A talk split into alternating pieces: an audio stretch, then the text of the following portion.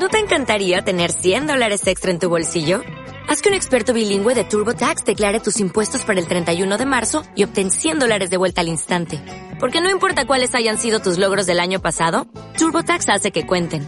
Obtén 100 dólares de vuelta y tus impuestos con 100% de precisión. Solo con Intuit TurboTax. Debes declarar para el 31 de marzo. Crédito solo aplicable al costo de la presentación federal con TurboTax Full Service. Oferta sujeta a cambios o cancelación en cualquier momento. Descubre tu interior y crea la vida que deseas. Aquí te enseñamos Psicotips, entrenando para la vida. Con la doctora Claudia Rivas.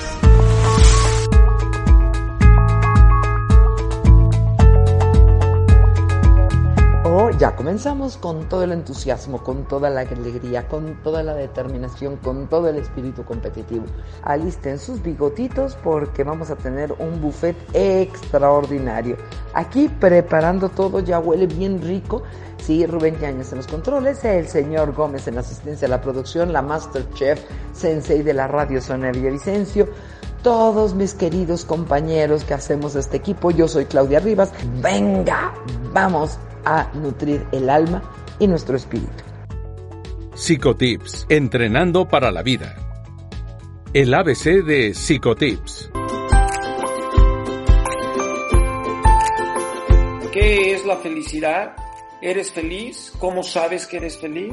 Si todos buscamos la felicidad, ¿por qué tanta infelicidad? Según los sociólogos, dicen que la felicidad es el grado según el cual una, una persona evalúa positivamente la calidad de su vida tomada en conjunto. O sea, esta perspectiva sociológica es muy interesante, porque no te dice, a ver, ¿fuiste feliz hoy en la mañana? Dice, no, eso no es felicidad. La felicidad puede medirse, según los sociólogos, cuando haga comentarios propios voy a decir mi apropio de lo que estoy diciendo. Yo lo único que voy a hacer en este momento es explicarles lo que dicen los personajes. Entonces los sociólogos dicen, es el grado en el cual una persona evalúa positivamente la calidad de su vida, pero tomada en conjunto. Puedes decir que alguien es feliz o que no es feliz. No porque el día de hoy eh, tiene un juanete, ¿no? Y no siente feliz o porque no le gustó la comida. Es interesante el planteamiento. Luego, según Aristóteles, la felicidad es la aspiración máxima de todos los seres humanos. Y dice que la forma de alcanzarla es a través de la virtud, ejercitar lo mejor que tiene cada ser humano. La fuente de la felicidad para Aristóteles es el virtuoso. Toda la escuela aristotélica y, y la ética platónica coinciden en que una persona es feliz en la medida en la que es virtuoso. Estas aportaciones nos ayudan a ir entendiendo que hay puntos de vista diferentes y, que tienen algo que regalarnos, ¿no? La felicidad es la aspiración máxima de todos los seres humanos. O sea, tienes aspiraciones, pero detrás de todas las aspiraciones y de todos los deseos, la más grande es la de ser feliz. Y la vas a obtener siendo virtuoso. Ustedes pueden estar de acuerdo o pueden no estar de acuerdo, ¿eh? Esto es lo que dicen ellos, pero nos están regalando nos están regalando otra manera distinta de aproximarse a, lo que es la felicidad, al concepto de la felicidad. Epicuro no creía que la felicidad proviniera solamente del mundo espiritual, sino que también tenía que ver con las dimensiones más terrenales. O sea, dice, déjate de, de cuestiones solo intangibles también está conectada a la felicidad con cuestiones mundanas y postula el principio del equilibrio y la templanza y te dice que justo lo que te hace feliz es vivir en equilibrio y con templanza. ¿Qué quiere decir eso? Con moderación, sin excesos. Fíjate qué interesante, ¿eh? Pues para él, eh, vivir en la felicidad es vivir en el equilibrio y en la moderación. Todos los excesos son malos, viene a decirnos, ¿no? Para Platón, el hombre que hace que todo lo que lleve a la felicidad dependa de él mismo, ya no de los demás, ha adoptado el mejor plan para vivir feliz. Fíjate que está hablando Platón de que la felicidad tiene que ver con algo que no te viene de afuera. Fíjate qué interesante, ¿eh? Entonces todos aquellos que decimos de pronto, es que tú eres mi felicidad, Entonces te dice Platón, no es cierto. O que tú le digas a alguien, yo soy tu felicidad. Pues tampoco. O como diría Juan Gabriel, hasta que te conocí y la vida con... Pues tampoco. Dice Platón, no señor. La felicidad nace en ti y está en ti. Y si la estás esperando afuera, pues ahí te vas a quedar esperando. ¿Qué tal? Lao Tzu, Lao Tzu que nos dice, si estás deprimido, estás viviendo en el pasado. Si estás ansioso, estás viviendo en el futuro. Si estás en paz, estás viviendo en el presente. Entonces, él sostenía que la razón de su felicidad era estar en el presente. Ándale. Tú no puedes ser feliz si tienes un pie en el futuro y otro pie en el pasado.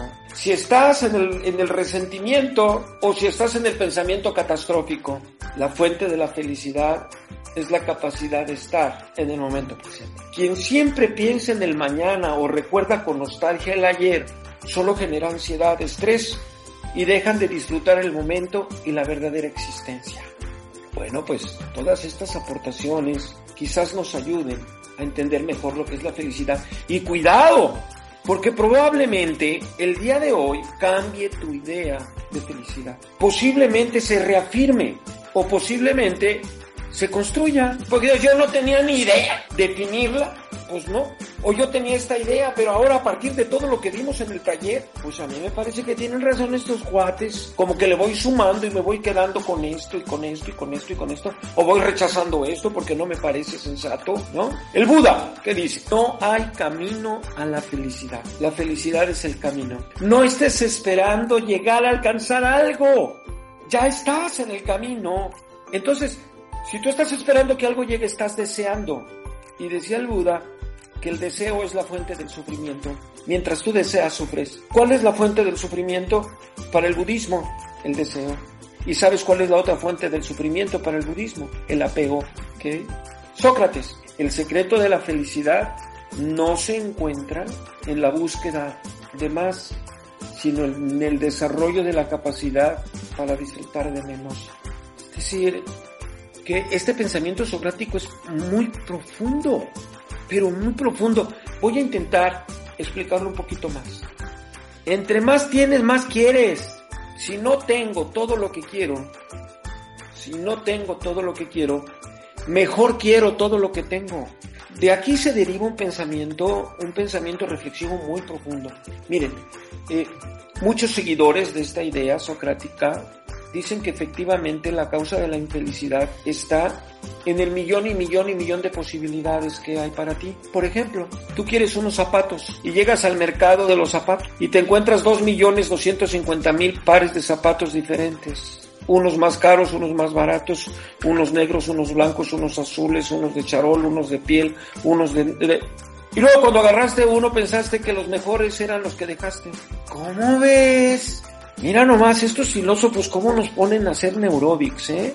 Es bonito la interpretación de esos pensamientos.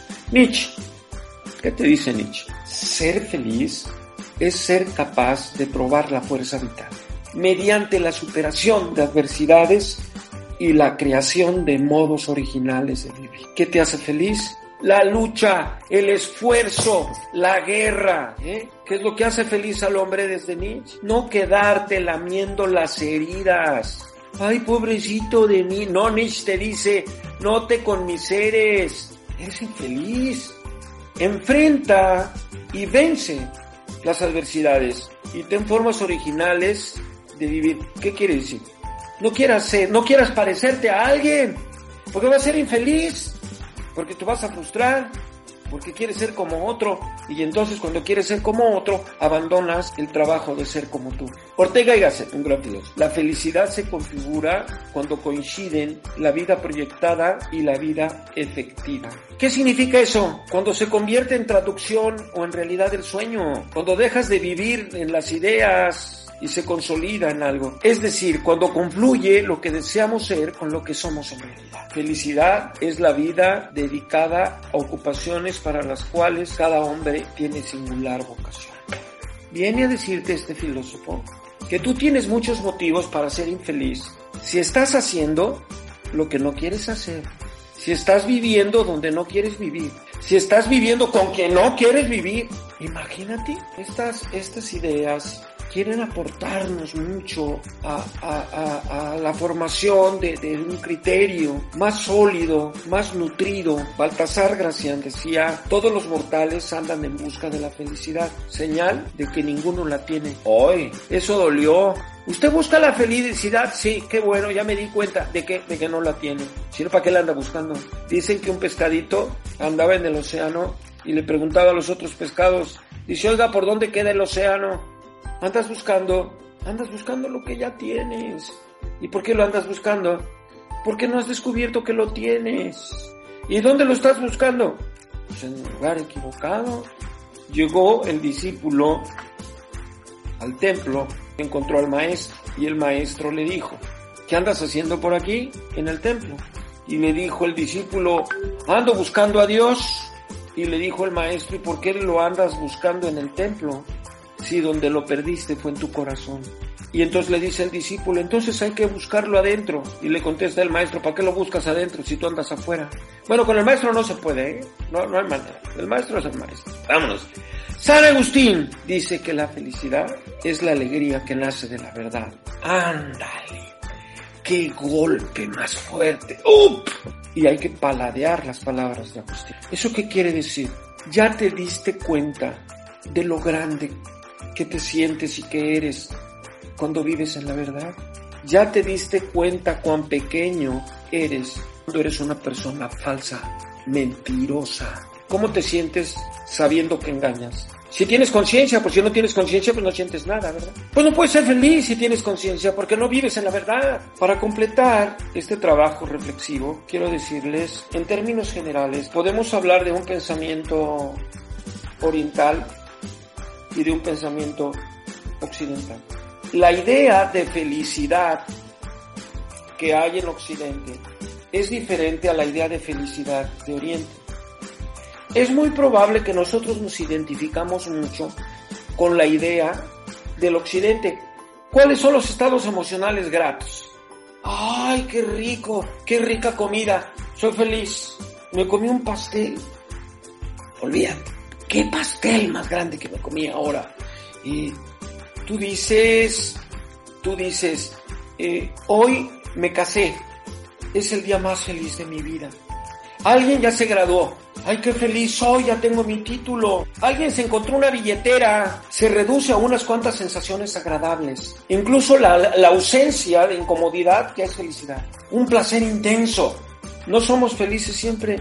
Tenemos momentos de felicidad un día de buen humor, hoy me vino bien, hoy no peleé con la esposa, hoy no llegó tarde el hijo, hoy no choqué el coche, hoy no me enfermé del COVID.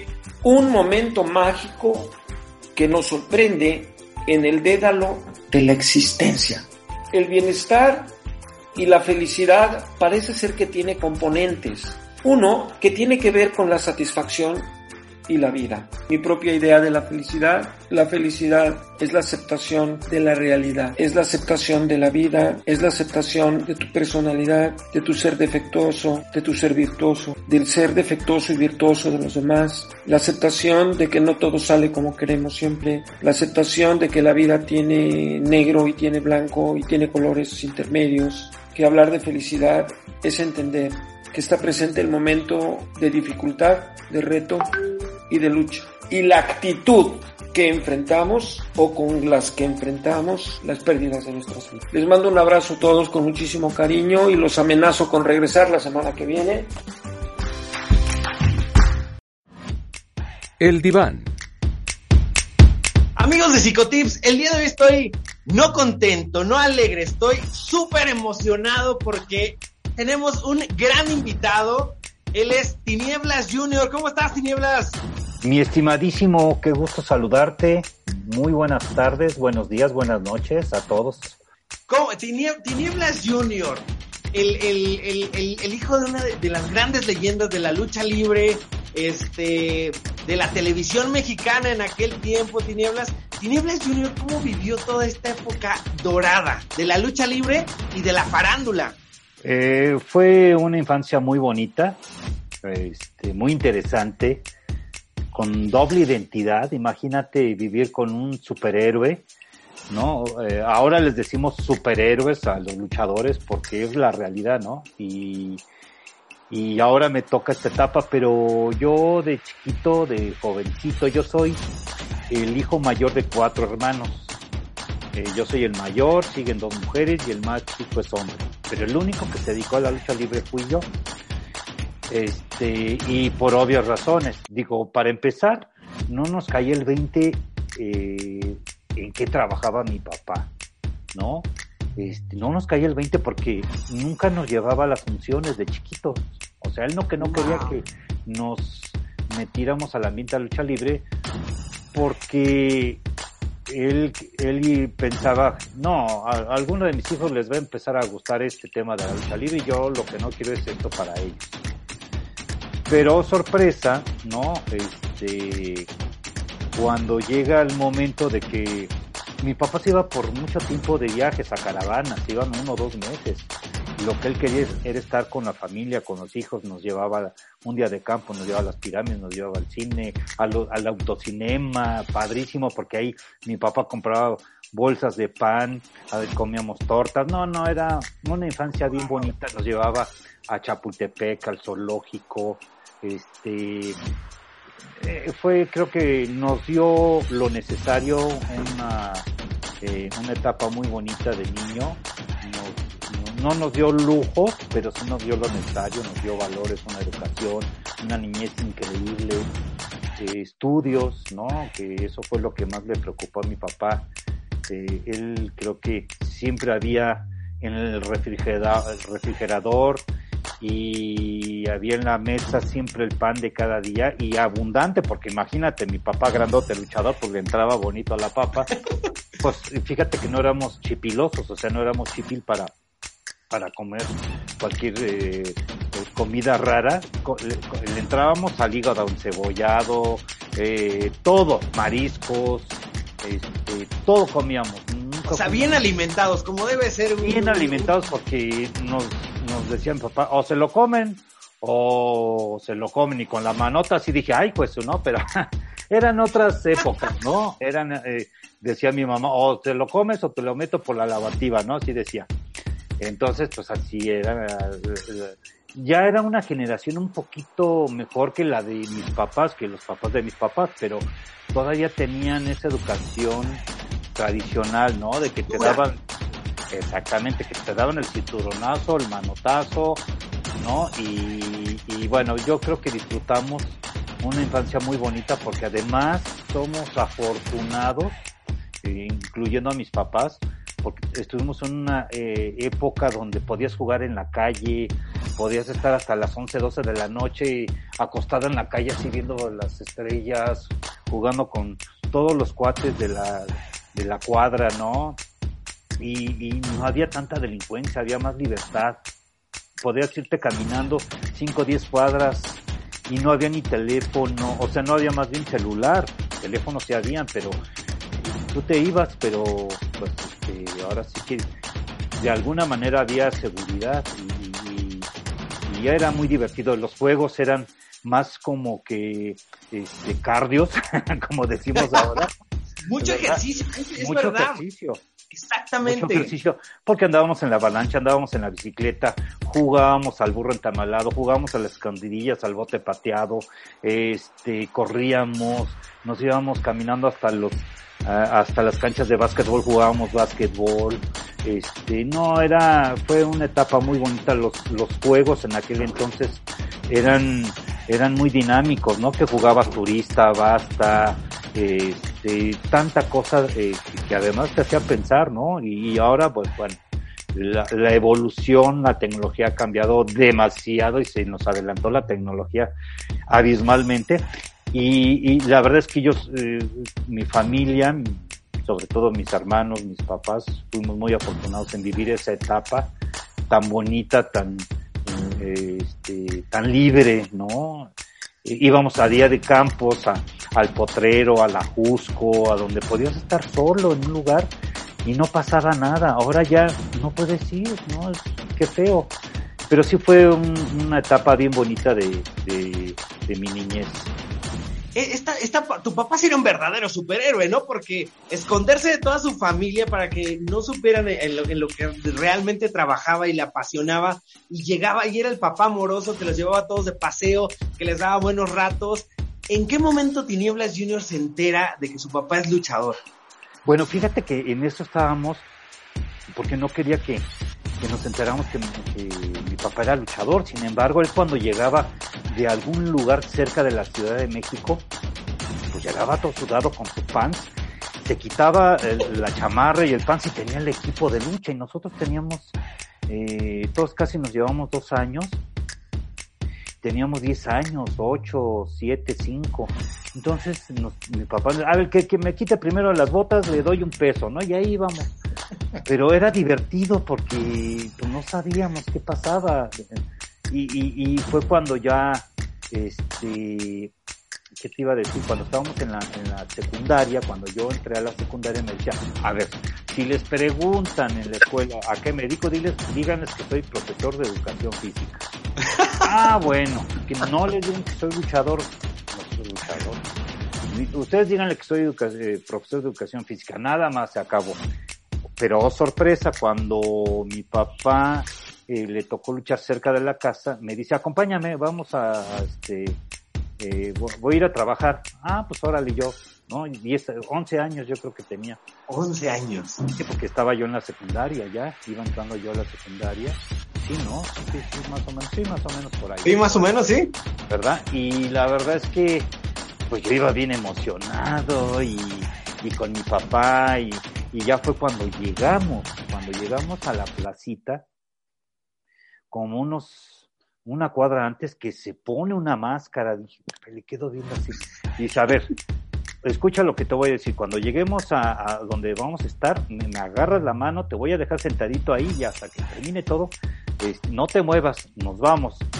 Y de repente llegamos a la arena y un montón de gente se le acerca a mi papá la fotografía, las porras, las firmas, y yo con una risa nerviosa. No imagínate a los 11 años que no sabía qué trabajaba tu papá. Y que se pone una máscara y las porras y que tinieblas, tinieblas. Pues imagínate, fue inolvidable. Pues ya total de que me sentó en una banca lleno total. y bueno, me tocó ver toda la función porque llegamos a buena hora y yo veía las luchas, la gente apasionada y yo así, ¿no? Como en el cine, ¿no? Pero además riéndome con una risa eh, nerviosa, sorprendido, de algo nuevo para mí. Sí, claro. Y, y, ya cuando empiezan a anunciar a mi papá con bombos y platillos, no, no sabes qué bonito se siente, porque la gente gritándole, echándole porras, aplaudiéndolo, y ya total de que este, termina la lucha y vámonos. Y ahí fue donde me di cuenta que mi papá era luchador. Entonces fue cuando me dijo, a ver, ¿te acuerdas que te dije que le tienes que decir a los maestros y a tus amiguitos que yo soy profesor de educación física? Por eso es que quiero que le digan, porque no, no quiero que se enteren que soy luchador, porque yo uso más que no quiero que me conozcan. ¿no? Entonces, ah, pues sí, a la orden, y bueno, ya luego se los dijo a mis hermanos, y era la doble identidad como en las caricaturas, ¿no? Que yo veía el hombre araña, que yo veía a Batman y Robin, que, que pues tenían doble personalidad. Y dije, yo estoy viviendo con un superhéroe, y qué emoción. Y empecé yo a fantasear, ¿no? A fantasear de que ¿cómo, cómo me, yo voy a ser igual que mi papá y lo voy a defender a estos canijos rudos que le querían quitar la máscara y luego, ay, sufrías y llorabas y la gente se quitaba hasta la playera para, para ponerse en la cara cuando le quitaban la máscara. Bueno, era un tema ahí que, un drama, pero además mucha emoción y yo, eh, ya pensando, dije, yo voy a ser luchador, ¿qué nombre me pondré? ¿Cómo será mi máscara? Y así fue mi, mi adolescencia ya, ¿no? Ahí empezó todo, ¿no? El, ¿Qué seré? ¿Cómo seré? ¿Qué voy a estudiar? ¿No? ¿Seré luchador o voy a, voy a, terminar una carrera? Así fue. Oye, pero, pero qué momento tan mágico el, el, enterarte de esa manera, ¿no? El, el, llegar con tu papá se transforma literalmente en, en, tinieblas, entra y todo el mundo la algarabía, lo, como dices, los autógrafos, decías, ¿qué rayos está pasando? ¿Con qué ídolo estoy viviendo? Y era divertidísimo porque cuando mi papá se iba de gira, pues yo me metía ahí a su closet, ¿no? Eh, y me ponía yo sus botas, su máscara, y, pues jugaba con mis hermanos, ¿no? Y, y, además él coleccionaba los muñequitos esos que estaban así, ¿no? ¿Te acuerdas? Los muñequitos del santo. Y todos eran con la posición del santo, pero pintados con otra máscara. Y, y, tenía un, un, un, este, un mueble donde tenía todos los luchadores de esa época. Y no, yo los bajaba y me ponía a jugar con ellos. Este, luego, pues las revistas que, que él luego le daban, donde él aparecía, y luego le regalaban muchísimas cosas y yo las veía, los trofeos, yo ya, híjole, qué bonitos trofeos. Y una vez se pusieron a pelear mi mamá y mi papá porque se le cayó un trofeo a mi mamá. Oye, ya me rompiste mi trofeo. Yo dije, no puede ser, eso vale millones de pesos. Bueno, mucho dinero, ¿no? Dios santo. Y bueno, imagínate uno como niño, como adolescente, por lo que pensaba. Pero era, claro. era divertidísimo, interesante y, y, bueno, pues este, fue cuando me fue cayendo el 20 de quién era mi papá, ¿no? No, aparte, esta, esta, esta, época de la televisión de tu papá, la, las aventuras de Capulina, fue un boom muy fuerte para, para todos, todos los que éramos niños. Eh, el, el, que llegaba y siempre rescataba a Capulina junto con Aluche. Exacto. Fíjate que fueron dos despuntes muy importantes. Fue un fenómeno mi papá cuando él debutó, porque él ya eh, antes de debutar le hizo una campaña de cinco años una revista en aquel entonces que se llamaba Lucha Libre y la, y la manejaba era el dueño eh, de Valente Pérez y Valente Pérez que era, le decían el Frankenstein de luchadores que fue el que le dio el nombre a mi papá a muchos legendarios y, y antes de, de, debutar hizo una película ya como luchador, Los Campeones Justicieros. Él tenía esa onda de, de, de, la farándula, porque él fue Stoneman, él fue doble de películas nacionales e internacionales por el cuerpo, la estructura que tenía. Entonces era padrísimo porque además cuando él decidió ser luchador este, y vio que empezó a hacer películas, este, pues se le hizo más interesante porque eso fue un hit cuando lo debutaron. Fue todo el mundo quería ver a mi papá, así como algunos ídolos que han salido en el transcurso de, de la historia de la lucha libre. Mi papá fue un fenómeno cuando él debutó, porque después de que debutó, eh, pues estuvo en las mejores plazas y luego empezó a hacer más películas, ¿no? Que eso fue lo que le dio más fuerza. Lo como que hizo la diferencia de los demás luchadores por no demeritarlos, porque además, pues en, el gremio de luchadores son grandes atletas, eh, grandes ídolos en aquel entonces, pero mi papá quiso hacer más, no quiso quedarse en el ring solamente, sino explotar, porque él tenía un sueño de, de ser un superhéroe como, como Batman, ¿no? Y tenía esa creatividad, porque yo lo oía de repente en la grabadora, la grabadora, ¿te acuerdas de la grabadora, no? En los cassettes que, grababa y, y, hacía sus radionovelas, lo cual le funcionó porque el que busca encuentra. Sí, claro. Cuando, cuando él este, hizo radionovelas, hizo fotonovelas, inclusive te voy a decir, eh, la primera radionovela, eh, fotonovelas que hizo fue con Juan Gabriel, que en paz descanse, wow. eran los hermanos, quién sabe qué, pero eran Tinieblas y Juan Gabriel eran hermanos en esta historia de, la fotonovela. Pero eh, este, te platico esto porque ya lo, ya después, eh, ya estando ya como luchador profesional me enteré de tantas veces que lo platica mi papá y él decía, yo, yo quería, estaba buscando una mascotita, un perrito, algo, una ave, como en las películas de Estados Unidos, que los superhéroes traen un robotito, una mascotita, algo. Y, y, y, hasta que le dio al clavo, buscó los, los libros de la, de la, cultura maya y vio los alush, los duendes que cuidan los campos mayas, ¿no? Son duendes de buena suerte, de amuleto. Y fue cuando le puso aluche el duende maya. De, ah, por ahí va.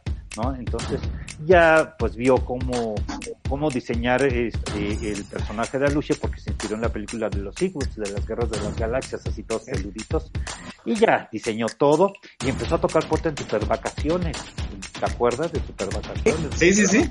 Que Genaro Moreno, Yo Gamboín, el gato GC. Y ahí el, el gato GC. y le, le dieron este luz a mi papá, le dieron luz verde a mi papá porque llevaba el personaje y además traía un gran proyecto. Empezó a hacer cápsulas de mensaje social, ¿no? De que no tiren la basura, no desperdicien el agua, no metan el dedo en, el contacto. Y funcionó, estuvo bastante tiempo y empezó y empezó a tocar puerta y luego se le vinieron unas historietas y hasta que se encontró a Capulina y le dijeron, eh, eh, se encontraron eh, un estudio y dijo, oye, fíjate, mano, que, que me están ofreciendo hacer un programa de televisión, pero tú yo quiero que entres conmigo para que seas mi superhéroe. Y, ya total que se iban con el productor, oye, te tengo una sorpresa, Capulina, te voy a llevar una sorpresita, llevaba Luche, ¿no? Y ya cuando se ven, dicen, mira, esta es mi sorpresa, ay, ¿qué es? ¿Es un perrito? ¿Qué es? No, es a Luche, el duende Maya, escóndelo para que lo vea el productor. ¿no? Y cuando lo vio, vieron a mi papá, pues es impresionante. Y luego vieron a Luche y pues igual, entonces, eh, gracias a eso, ¿no? A este impacto que tiene el personaje de Tinieblas, a Luche, luego Capulina, no se diga, pues se hizo el programa que duró dos años, que fue en el 88 y 89. Entonces ahí fue el otro segundo despunte del personaje, porque la gente que no iba a la lucha libre, que que tenía otros gustos, pues conocen a este personaje y fue donde le dio más fuerza, ¿no? Y le dio otro nivel más de superhéroe, cambió totalmente el equipo de mi papá porque este, él cuando empezó pues tenía el puro chaleco como yo lo uso y luego pues ya le puso mangas con todo este rollo de la televisión y, y, y bueno pues además este, lo hizo muy bien, ¿no? Un equipo futurista Una máscara que además está catalogada como la más elegante y original de la lucha libre, de la lucha libre mexicana, que lo cual le dio también un perfil perfecto para un personaje este, del futuro y para todos los proyectos que se nos han venido. Y Tinieblas Junior, hablando de, de ti, de toda esta parte, lo has sabido llevar sin duda muy bien. Eh, estás muy activo en tus redes sociales, eh, en tus programas, en tus entrevistas, en las transmisiones en vivo, mucha gente te sigue. ¿Qué, piensa Tinieblas en todo esto? ¿Cómo, ¿Cómo ha estado creciendo Tinieblas Junior? Bueno, bueno, eh, de inicio yo he vivido de la lucha libre con un gran padre, un gran amigo, un gran luchador, un gran ídolo, un ejemplo a seguir y que bueno, eso te va llenando, llenando, perdón, de valores, ¿no? De una educación bonita, de una visión positiva, ¿no? Y, bueno, un ejemplo del deporte, porque gracias a él, bueno, ah, bueno, ya no te, ya me brinqué un poquito, pero eh, yo me empecé a ser aficionado al lucha porque mi papá me llevaba de chiquito, ¿no? Y ahí fue donde me apasioné. Pero gracias a que yo empecé a entrenar, a hacer ejercicio, no a hacer acondicionamiento físico, este, pues eso te, te ayuda también a, a juntarte con gente que hace ejercicio, con gente buena, con gente con buenos proyectos. Y eso a mí me benefició mucho el deporte, porque para mí es un deporte de la lucha libre. Y, y fue cuando, este, pues me di a la tarea de, de prepararme más, fue cuando me dio mi papá luz verde, cuando vio que estaba yo estudiando. Lo que él quería es que yo tuviera una preparación para que lo que yo fuera a hacer, si hubiera crecido mi carrera, o, o poner un negocio, o a la mejor siendo luchador me sirviera los estudios para defenderme, para, para, pues, para formarme, ¿no? Como un buen hombre. Y eso, pues, le agradezco mucho a mi papá, porque a mí me ha ayudado. Yo cuando decidí ya dedicarme a la lucha libre, el día que yo debuté, que fue un hit, este, eh, yo tenía una visión, ¿no? Yo tenía una visión. Obviamente, pues, cuando debutas, debutas con una preparación, con una técnica de grandes maestros, pero cuando inicias de cero, este, pues entras verde, porque yo, yo debuté con eh, puras luchas estrellas. El día del primer día de mi debut pues, luché contra los hermanos Dinamita, 100 caras, más cañas mil y universo mil, que ya tenían lona recorrida. Sí, claro. toda la mayoría de luchadores em, empiezan a entrenar desde los 13, 14 años, desde los 12. Y, y, ya empiezan ahí a foguearse en algunas arenillas y, se dedican a lucha libre, ya no estudian, porque pues este, ven que hay manera de trabajar y lo hacen así. Y, cuando yo debuto, yo debuto, pues este, nunca tuve oportunidad de foguearme, de irme a alguna arenita. Yo me metí a entrenar lo que me, lo que yo duré de entrenar fueron casi cuatro años, pero yo estaba en la escuela y mi papá me decía, no, no, no, no, nada de que te vas a ir a, ya a luchar hasta que yo te diga. Entonces yo tuve que empezar de cero, pero además eh, con esa responsabilidad de que te comparaban, ¿no? Y, con esa presión de que te comparaban de que si eras mejor que, el papá, que algunos juniors, que algunos luchadores del momento. Entonces yo tuve que partirme en tres y rifármela, dije, ni modo.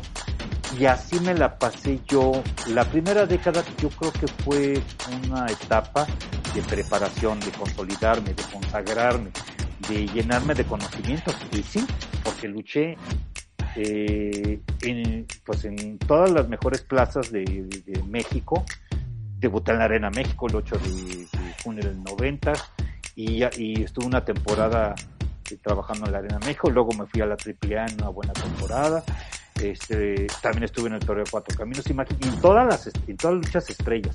Imagínate absorber todo el conocimiento de, de los rockstar de, las, de la lucha libre mexicana y enfrentarme a extranjeros, a enfrentarme a lo mejor, pues era un tema para mí muy estresante, pero además yo lo quería hacer porque yo tengo que demostrar quién es Tinieblas Junior. Ok, la gente dice, ay, sí, qué chiste tiene, te está dando tu papá todo el charola de oro, ¿no?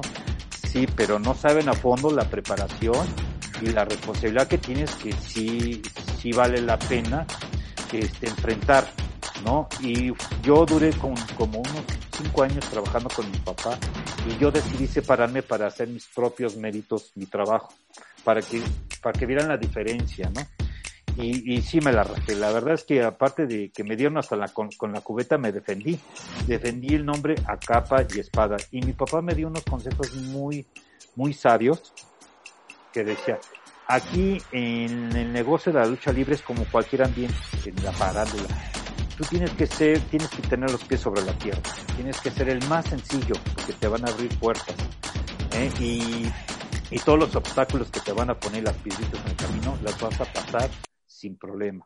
Sí va a haber, te va a costar mucho trabajo, pero tienes que ser el más sencillo tanto con el público como el luchador que va en la primera o en la, o en la última y con el promotor, ya estás del otro lado para empezar.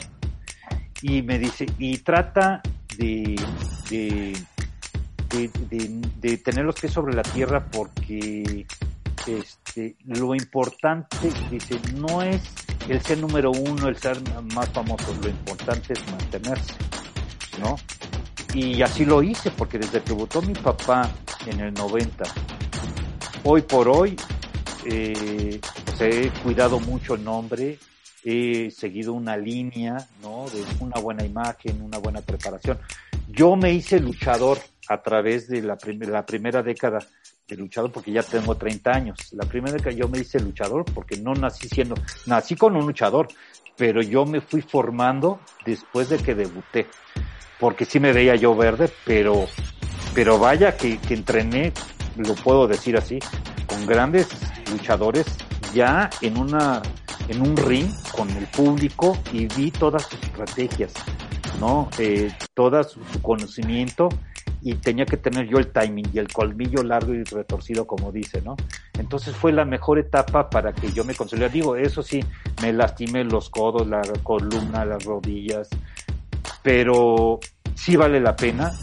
Eh, eh, eh, empecé a tener mucho trabajo, de repente hubo bajas, ¿no? De, de temporadas en la lucha libre porque se saturó eh, de televisión, la gente ya no iba a las arenas y empezamos a, a, pues a, a, batallar un poquito, pero creo que todos esos sacrificios, buenos y malos, valieron la pena mi primera etapa como de la primera década como luchador, porque ya después viene lo mejor, ¿no? Ya me consolido, ya me siento más maduro, y ahora sí empiezo a hablar. Yo antes no opinaba mucho de la lucha libre. Yo siempre decía, me, gusta la lucha libre, eh, mi, gracias a mi papá. Lo que sí siempre trato de decir es que debes de ser muy agradecido, ¿no? Con el promotor, obviamente con mi papá, porque gracias a él, pues, este, porto esta máscara y he conocido infinidad de, de gente importante, ¿eh? no solamente luchadores, los más famosos, sino deportistas, políticos de la farándula, este, presidentes, he conocido países, ¿no? Lugares maravillosos, he conocido mi, mi México que amo tanto, lugares hermosos y maravillosos y sobre todo mi gente que me aplaude, me ama, me quiere y cuando muchos paisanos están de migrantes o están en otros países, no sabes qué bonito siente cómo te reciben, te abrazan, te apapachan, te besan, este, lloran y, y, es un sentimiento bien bonito, ¿no? Y, y, otra etapa también muy bonita es que los niños te tocan, te abrazan, te quieren, eh, te admiran, este, eso, híjole, no tiene precio porque eh, ahí es donde vas, te va cayendo el 20 y dices, te das cuenta de todo lo que hizo mi papá y tanta cosa bonita. Ahora lo estoy pasando yo, ¿no? Ahora, ahora me toca a mí, ¿verdad?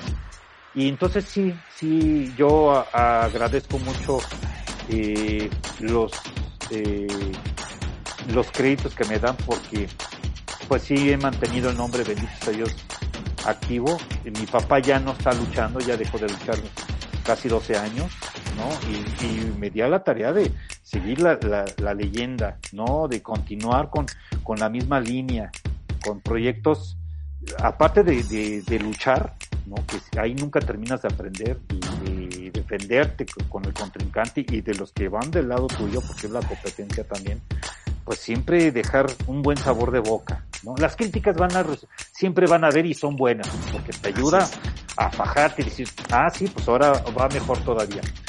Pero sí, este, me di, me fui por una línea de, empezar a, eh, aceptar proyectos de que me invitaban a hacer teatro, lo, lo acepté. Me invitaron a hacer radio, que tenía un, radio por, por internet, se llama eh, este Full Llaveo Online, que así es mi empresa, ya luego pasamos al tema de mi empresa. Y ya bueno, me, este, me invitaron a hacer teatro, y, este, fue cuando este, me, me, llevaban muchos, muchos, me, me, hice independiente y me empezaron a llamar mucha gente promotores. Wow. Y ya fue cuando esta etapa de, ya después de 10 años, en el 2005, tenía una situación pues bastante fuerte económicamente, mi, autoestima ya no, no estaba muy bien que digamos, y empecé a hacer funciones de lucha libre y esa es otra aventura cuando decido hacer lucha libre y, y empieza eh, una promotora que le puse Federación Universal de Lucha Libre. Ahí cambió mi vida 360 grados totalmente. Eh, eh, Tinieblas Junior, eh, esta etapa sin duda del ser independiente, en el, en el que más, más vulnerable yo creo que sentías, que no te sentías cobijado por, una de, estas grandes empresas de lucha libre, ¡pum! Es cuando, cuando encuentras todos esos consejos que te dio tu papá de prepararte, de, ser una mejor persona fuera del ring, de ser, de ser humilde, todo esto es cuando te lleva a otra parte y ¡pum! Tinieblas vuelve a renacer. Totalmente, mi hermano. Exactamente, acabas tú de decir eso. Que yo agradezco, que vuelvo a repetir esa palabra, el trabajo que me dio la Arena México, que es el Consejo Mundial de Libre, que me dio AAA. Pero es un proceso. Es bueno estar en, en esas en esas empresas porque te vas forjando, vas eh, creando historias, rivalidades, ¿no? La gente te ve por televisión.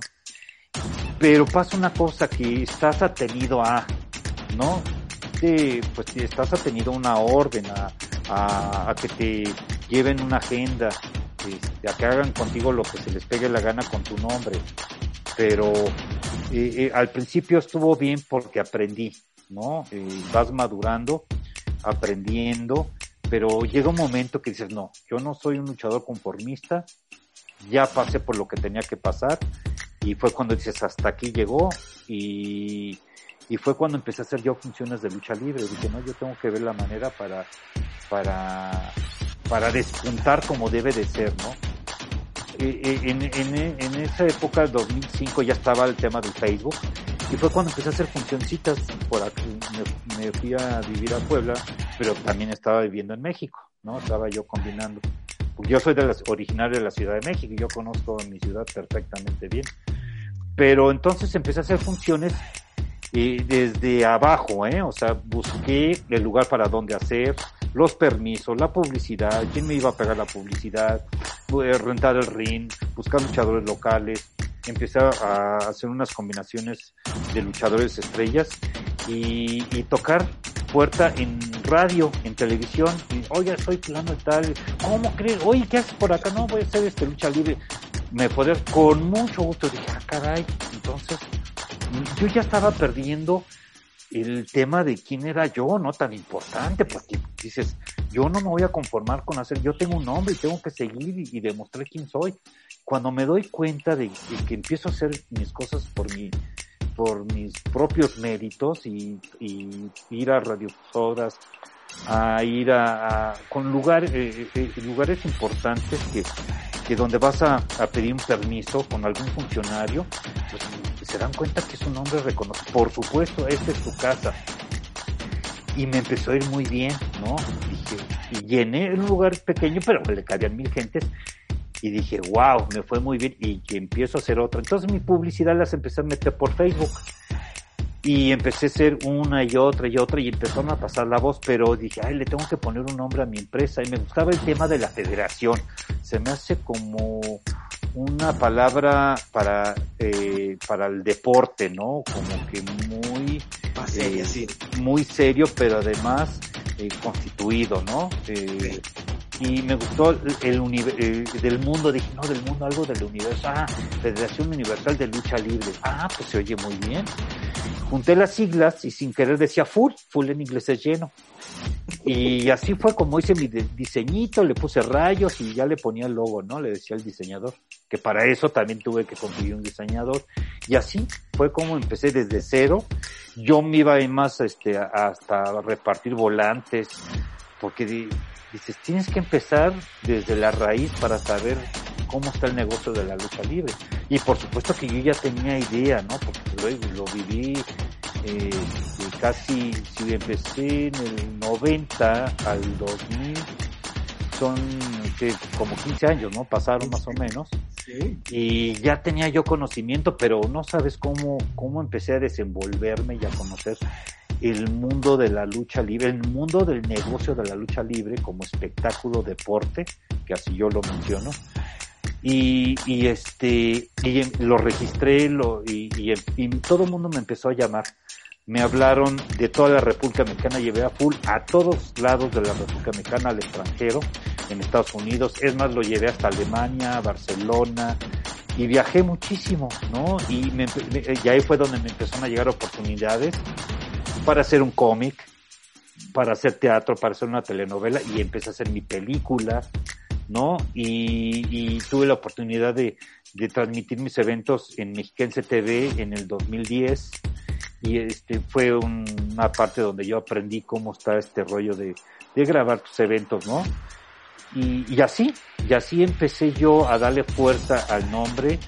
Eh, mi papá yo lo invitaba, eh, ya, ya, luchaba poco y yo lo llevaba como anfitrión, ¿no? Y se le hacían reconocimientos y me relacioné como no tienes idea, muchísimo, muchísimo me relacioné, que fue una parte clave ¿no? Para, pues para poder tener, este, pues éxito de alguna manera y continuar, porque de esto vivo.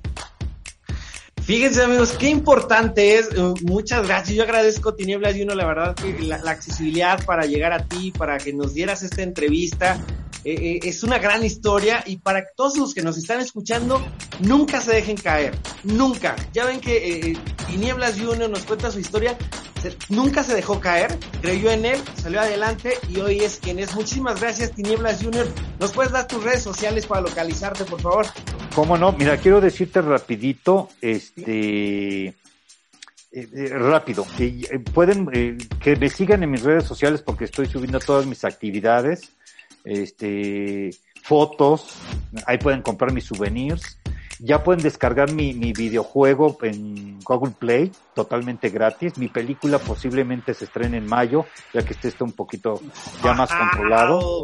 A tres caídas. Quiero mandarle un saludo a, a mi querido amigo el director eh, este, Eduardo Martínez y al productor Raúl Rojas, ya Rosy Orozco, presidente de la Fundación contra la Trata, que también estamos trabajando con ellos.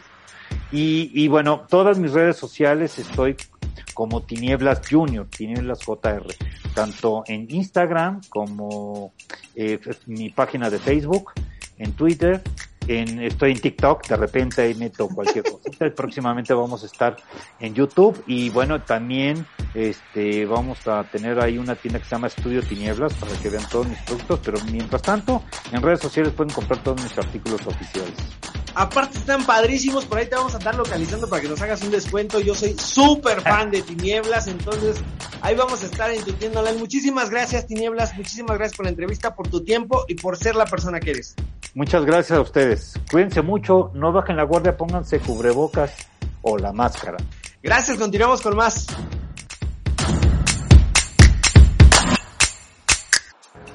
Pues amigos, todo lo bueno tiene su inicio y su fin son los ciclos, así como el Rey León, el ciclo de la vida. Pues en esta vida hemos terminado este programa de psicotips con muchas reflexiones, con eh, cuidado de salud, con poder viajar a nuestra alma, porque eso es el entrenamiento, aquí y ahora.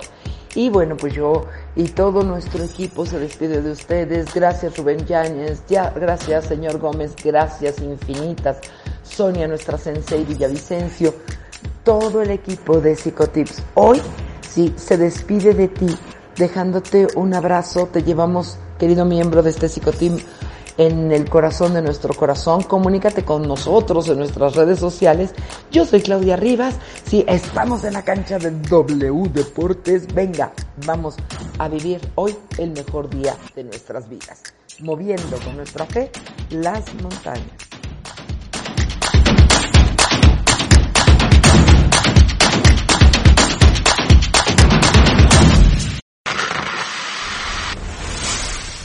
Descubre tu interior y crea la vida que deseas.